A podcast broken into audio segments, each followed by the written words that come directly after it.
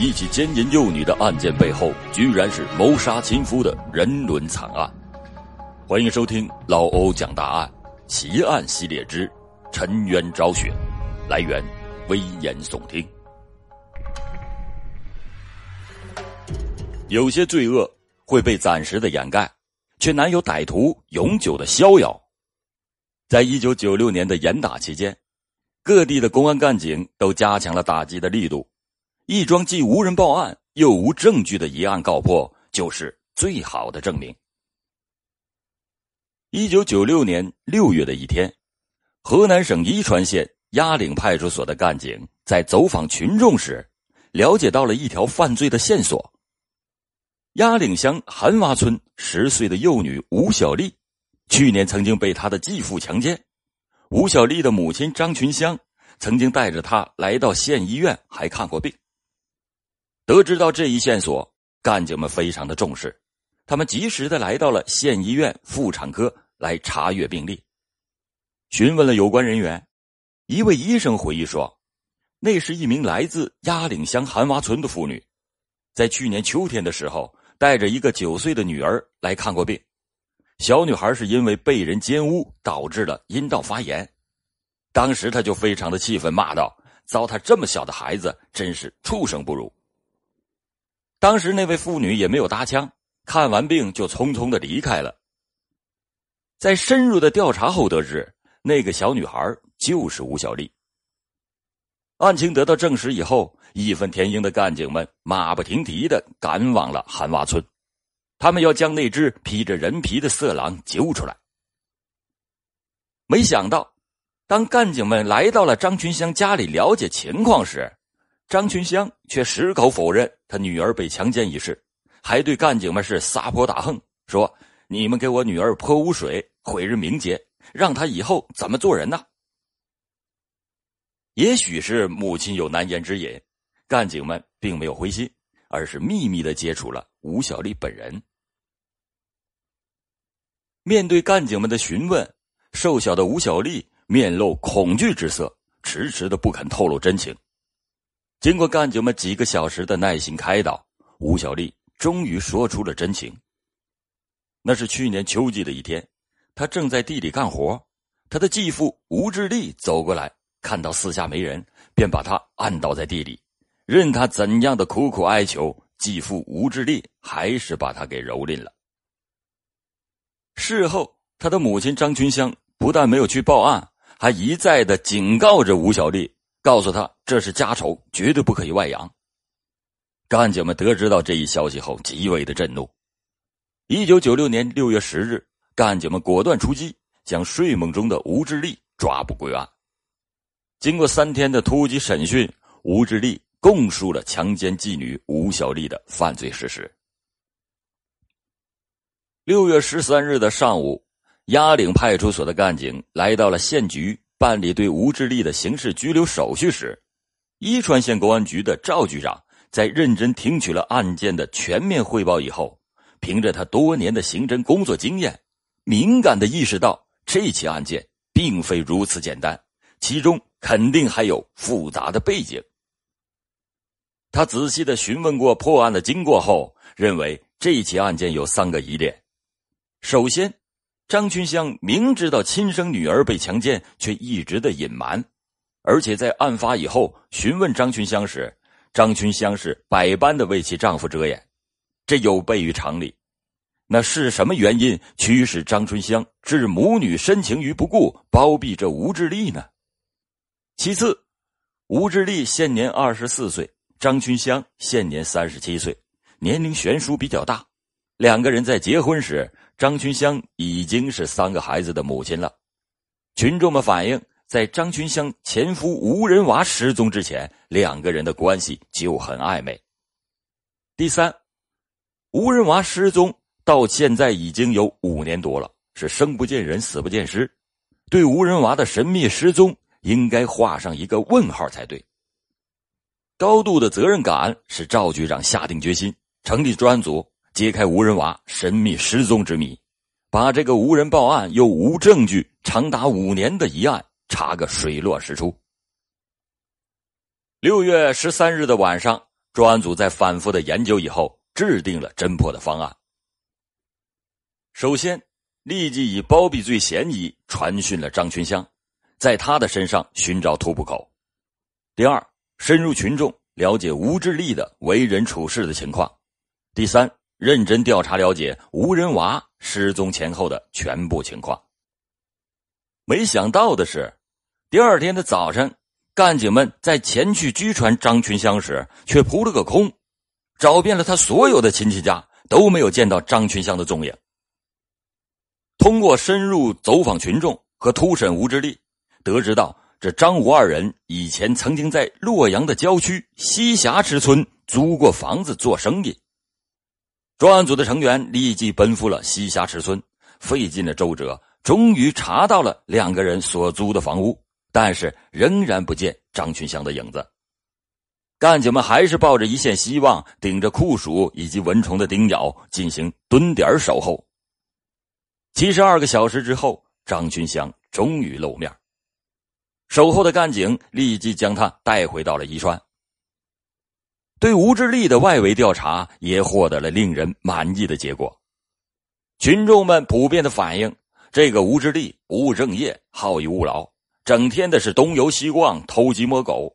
本村的大部分人都怀疑过吴志立和张群香早就不清不白，也有人怀疑两个人是合谋杀害了吴仁娃，只是没有真凭实据，大家都不敢说出来吧。对于吴仁娃失踪的这件事情的调查，更是获得了令人振奋的线索。通过调查得知。这个吴仁娃忠厚老实，会开车，经常的是在外面跑运输，家境呢比较富裕。一九九一年的春天，吴仁娃的父亲患了偏瘫病，吴仁娃和几个姐妹轮流的照看。根据吴仁娃的姐姐反映，有一天晚上，他去吴仁娃家商量伺候父亲的事，张君香呢却不给开门，他推脱说吴仁娃到县城办事还没有回来。此后。就再也没有见过这个吴仁娃。吴仁娃失踪以后，家里人是找遍了所有的地方都没有找到。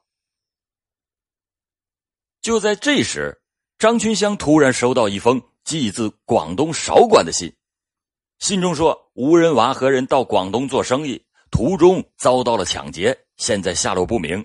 同时呢，又将吴仁娃的身份证寄回来。收到这封信以后。一向是对寻找吴仁娃持着冷淡态度的张群相，突然表现的异常的热情，积极的筹款，让吴仁娃的兄弟到广东去寻找，但是因为种种的原因都没能成行。专案组了解到这些情况以后，很快的就找到了这封信，发现这封信的落款是广东韶关，但是邮戳却是河南的洛阳。警方连夜的对信件进行了文检，但是排除了张群香和吴志立所写。专案组经过分析研究，认为虽然这个信不是张吴二人所写，但是也不能排除是他们故人书写的可能。种种的情况都表明吴仁娃被害的可能性很大，必须把突破口放在张群香的身上，也必须加大侦破的力度。专案组在突审张群香的同时，开展了大量的外围调查取证的工作。吴仁娃失踪以后，张群香不是积极的寻找，而是多次的找到公婆大吵大闹，说这个吴仁娃没良心，一个人跑到广东去了，丢下他们不管。一九九三年，她又主动提出和失踪丈夫离婚，然后不久就和吴志立结了婚。这吴志立奸淫妓女。张群香知道以后，两个人是吵骂了一夜，但是呢，事后不多久，这俩人又言归于好了。在吴志立被拘留以后，张群香又将女儿痛打了一顿，他用手将吴小丽掐得差点昏死过去，并且骂道：“你可把我们两个给坑害苦了。”被带到派出所调查时，张群香又是百般的阻挠。之后呢，又携带着他最小的六岁儿子外出了。张群香和吴志立谋杀吴仁娃的嫌疑是越来越大。专案组面对张群香怀抱幼子抗拒审讯的这俩，赵局长表示：“这个由公安局出钱把孩子送到幼儿园。这没有了孩子的掩护，张群香的精神防线很快的就崩溃了。他在嚎啕大哭一场以后，供认了伙同吴志立害死吴仁娃的犯罪事实。这个张群香，出生在玉溪山区的一个普通的农民家庭，正应了那句“深山出俊鸟”的老话。当他十多岁的时候，就已经出落的亭亭玉立。是远近闻名的山中一枝花。在一九七一年秋天的一天晚上，张群香来到了邻居家去玩，适逢女主人外出未归，在男主人钱物的利诱之下，年方刚刚十二岁的张群香就被男主人给诱奸了。在十四岁的时候，他就瞒着家人离家出走过，而后在偷越边境的时候被边防人员发现。给遣送回家，张群香的父母也为了这个女儿是大伤脑筋，只得是时时提防，严加看管。时间到了一九八二年，二十岁的张群香嫁到了雅岭乡的韩洼村，丈夫吴仁娃是个忠厚老实的农村青年，在新婚以后，夫妻两个也曾经是你恩我爱。吴仁娃懂得技术，还会驾驶，经常的是外出干活，家境过得比较殷实。张群香是个懒散惯了的人，嫁了这么个勤劳朴实又会挣钱养家的男人，按说是应该知足了。可是，张群香却因为丈夫只知道挣钱而冷落了她。于是，她便整日的涂脂抹粉，在村里边是招摇逛市，卖弄着风骚。村里的妇女都严禁丈夫和张群香走得太近。这百般无聊的张群香又开始在那些未婚的小伙子身上打主意，只是那些正经人家的小伙子见了他也都是绕着他走。和他同村的吴志立在初中毕业以后就回家了，他每天是好逸恶劳，不务正业，整日的东游西逛，偷鸡摸狗，是个人见人烦的浪的子。自从吴志立看到张群香的几个媚儿以后，这就开始了心猿意马。一九九零年农历腊月初的一天夜里，十八岁的吴志立就走进了张群香的卧室。一九九一年三月的一天夜里，吴志立和张群香正在家中鬼混时，被外出干活返家的吴仁娃发现了，两个人的奸情败露，就跪在吴仁娃的面前进行求饶。吴仁娃的态度十分的强硬，说等到第二天解决。等到了第二天上午，两个人趁着吴仁娃外出买烟的机会，就趁机密谋杀害吴仁娃。等到吴仁娃返回来以后，两个人还假装继续的求饶。趁着吴仁娃不备之际，吴志立从背后用布将吴仁娃勒倒在地。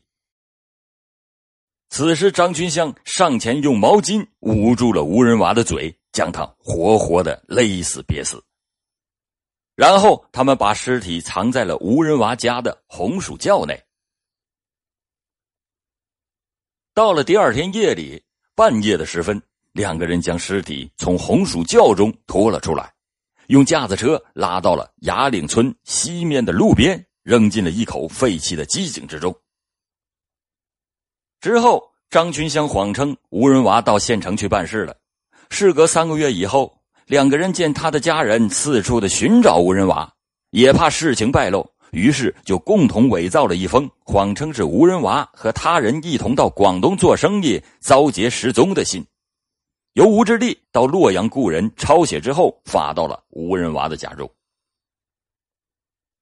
六月二十四日。公安干警分别押解着张群香、吴志立，在不同的时间指认了抛尸地点。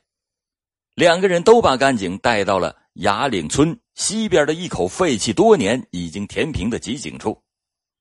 经过走访了解，这个机井在一九八八年打到一百二十七米深时，因为水源不足就废弃了。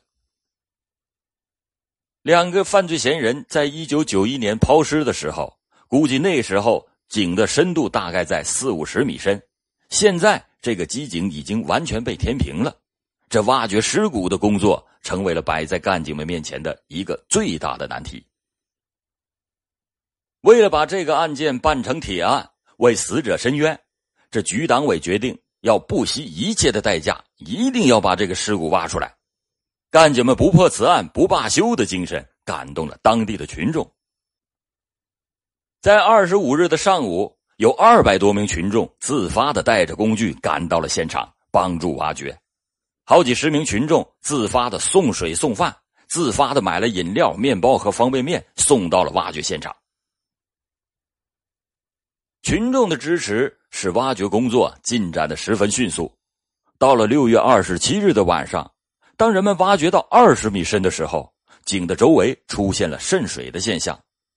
根据当地图纸的情况，一经渗水就可能出现塌方的情况，这人工挖掘是不能保证安全的。于是，公安局局长和政委在二十八日的凌晨两点左右赶到了现场，进行实地的考察。以后，立即在现场召开了局长的办公会，出于安全的考虑，决定停止人工挖掘，向水利部门进行求援。七月二日上午九点左右，打井队在井底挖出的泥土中发现了一块下颚骨，于是无人瓦深埋井底长达五年之久的含冤尸骨终于重见天日。现场群众看见被挖出的尸骨，无不潸然泪下。人群之中，无人娃的三个孩子是披麻戴孝，放声的大哭。并且抱着公安干警的大腿长跪不起。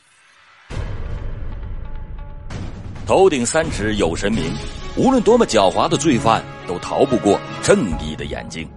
事后，张群祥和吴志立都被判处了死刑。好，感谢您收听老欧讲大案，老欧讲大案，案案都惊奇。